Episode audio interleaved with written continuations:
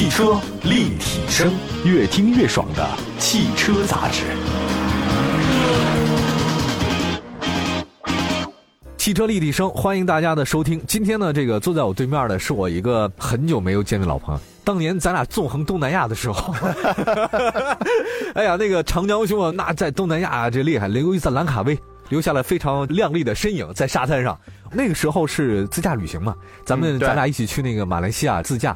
啊，那时候我就觉得你在这个咱们小团队里面特别出挑，为什么呢？你胆儿特别大，然后 你说那个那个路况咱也不是很熟，嗯，然后呢一会儿右舵车，对吧？右舵嘛，跟咱们那个国内的这个左舵是不一样的，你开起来蹭蹭的快，然后我就追不上你好几次。本来我想说车里吧再来一两个人吧，能指点指点我开车，或者我一紧张啊，结果发现啊，就是你们都自己都把一些不太会开车人放我车里来了，净阻拦我。但我就发现你特别爱玩你全世界还包括全国去了好多地方是吧？嗯，还行吧，毕竟这么多年都是做自驾游这一块儿。对，哎，这次给我们推荐哪个地方？长江老师，给大家推荐推荐国内吧。国内的旅游越来越火了，嗯，我们也不用把眼光全部放在国外。其实国内有好多好玩、好吃、好的风景可以去。嗯，然后也入冬了，嗯，后老冷的，现在其实有一个地方特别好。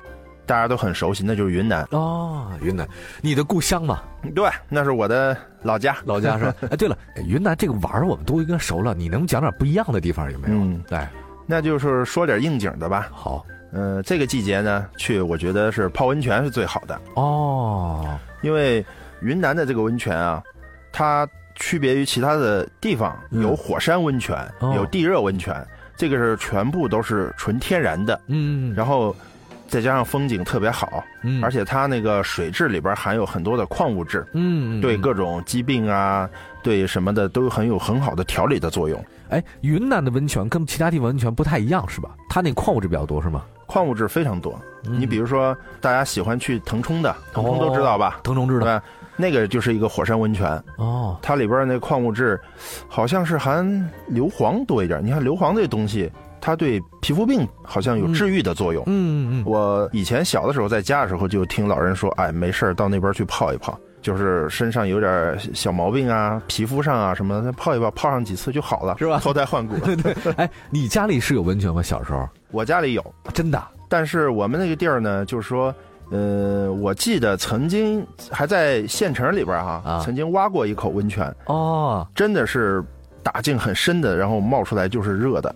而且就是带有很黄的矿物质，它那个水啊，跟我们在北方，比如说去去什么温泉度假村那个冒出来不一样，它是有点浑浊的哦，含那个矿物质，含硫磺，矿物质比较多。对对对，可能是含那种啊，但是我们那个不太著名，只能说有。后来慢慢慢慢的，现在大家都讲究卫生了，可能觉得老泡池子，小县城嘛啊，这些开发跟不上，慢慢它就关了。但是我们那个地方可以证明，它地下水是很丰富的。你挖了多深就能挖出来？当地七八百米，对啊，不是说随便挖一挖就能出来那种感觉。不是不是，因为随便挖一挖有，但是那不是温泉嘛，哦，就是纯地下水。哎，你说到这个腾冲温泉了，看到这腾冲温泉，据说是对消化系统、天然蒸汽循环系统、神经系统都有显著的疗效。腾冲这个位置上，如果我们开车的话，你给我捋一下这个路线好吗？来，现在去腾冲很方便啊。首先，我们去云南玩，昆明肯定是第一站。嗯，不管你坐高铁啊，还是坐飞机，在机场租一个车哦，走那个高速公路，走楚雄，应该还要到大理，从大理这边再到腾冲是吧？对对对对，嗯哦，路上怎么样情况？这边现在这些年云南的路况非常好，像这些大的地区基本上都通了高速了。你像腾冲那个地方，早就早就通了。我对腾冲这个地方印象呃还是挺深的。那边的风土人情好像跟云南的其他地方稍有些不同，嗯，跟去昆明啊，跟去什么大理啊不太一样，或者说，我觉得到云南之后，发现每个地方的感觉都有点不太相同。大家对于云南啊，一说云南，云南就是一整块的啊，一吃饭就是说云南菜，实际上这个都不是很准确。哦，因为云南它地方比较大，而且少数民族特别多，然后根据不同的民族习性，还不同的地理位置啊，它是。分块的，比如说不同的风俗、不同的民族、不同的环境。你像北边大丽江、迪庆香格里拉那边就是海拔高一点哦，然后往南边最南到了普洱啊、西双版纳呀，那边又是热带风情。嗯，你像居中一点，像我的老家啊，红河州哦，红河州啊，嗯，对，那边又在滇东南，那边就是汉族跟少数民族。哎，对，原来可能第一次大移民的时候，就是明代、明明朝那会儿，去了很多，那会儿可能是有史记载的最多的。汉族人迁往云南的，你像我老家那边的汉族人都是那个年代迁过去的。哦，腾冲那边呢，它也有很多的汉族，而且那边的汉族的传统文化保存的特别好。哎，是是是，嗯，其实我前两天买了一本《丝绸之路》的一本书，这么老厚，其中他写到了一个丝绸之路啊，还真不是我们以为之路不就一条路吗？还真不是这样的。光这个北线呢，就好几个不同的线路。对，从这个玉门关好再往那，它线路太多了。甚至北线再往北还有条线叫草原丝绸之路，这是蒙古的那个时候比较好的啊，走草原的。往南边还有个丝绸之路。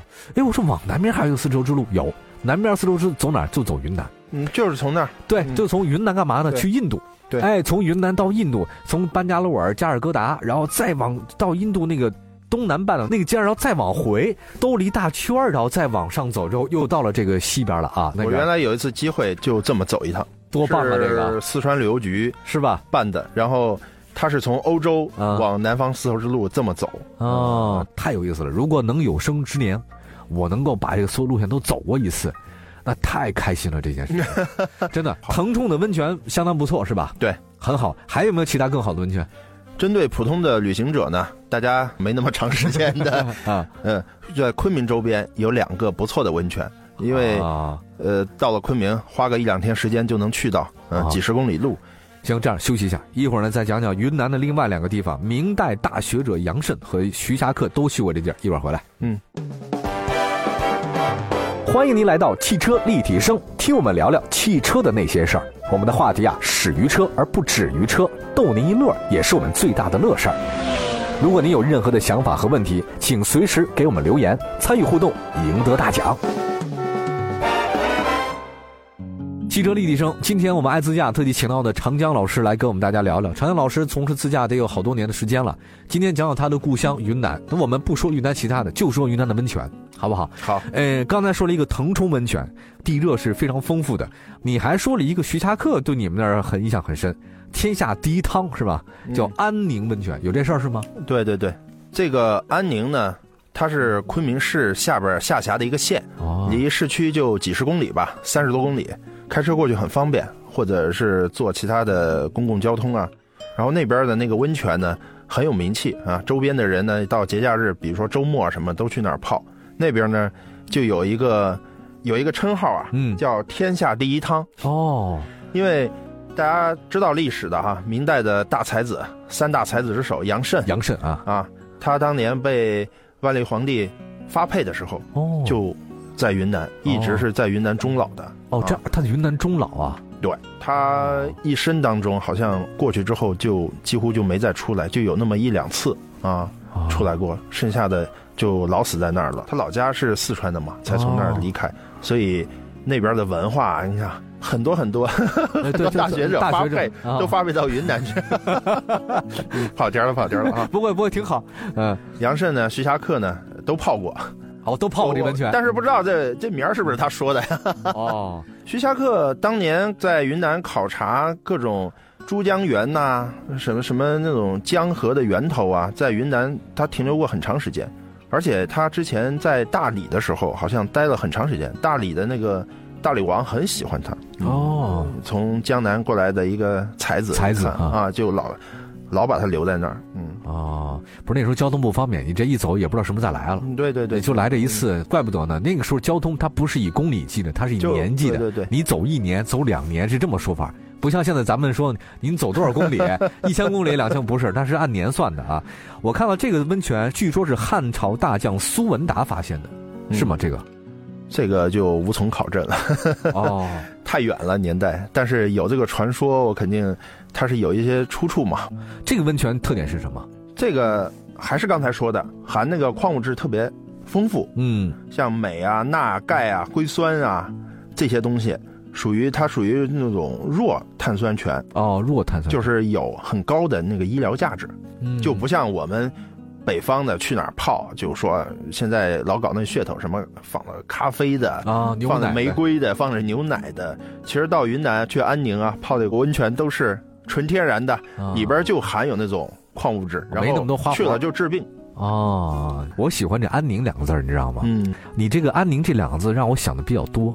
这个“安”字它底下是个女，嗯，我还在看那个隶书和小篆的时候啊，这个“安”字就是什么呢？就是一个屋檐儿底下呢坐一个女女孩子在那个地方，显得你就比较安，就是安心安全。哎，这个女孩子两层意思：第一个，这个女孩子在屋子里面是安全的；第二个意思，这个家里面有个女人在，说明是安的，只能叫安家。哎，安家。安宁温泉是直接飞到昆明，从昆明开车去就好了，是吧？对，开车去，嗯，很近，嗯，很近是吧？下一个问题是弥勒，弥勒佛，你说说这事儿。弥勒，弥勒呢，就是我老家的了。我老家不是红河州嘛？啊，然后这个弥勒市呢，它就是红河州下边的一个县级市。这个小城很富裕啊，呃，五十多万人口吧，全县五十多万人口，一年的总产值超过二百多个亿。我为什么那么有钱？它就是自然资源很丰富，有煤炭啊，有地热啊。最主要的是云南知道产什么吗？产烟。哦，烟草。对，原来有个红河，红河烟是这儿的是吧？对。哎，弥勒有温泉，弥勒有温泉。弥勒这个温泉呢，它也是地热的。嗯。它那儿的地热资源特别丰富，呃，丰富到什么程度呢？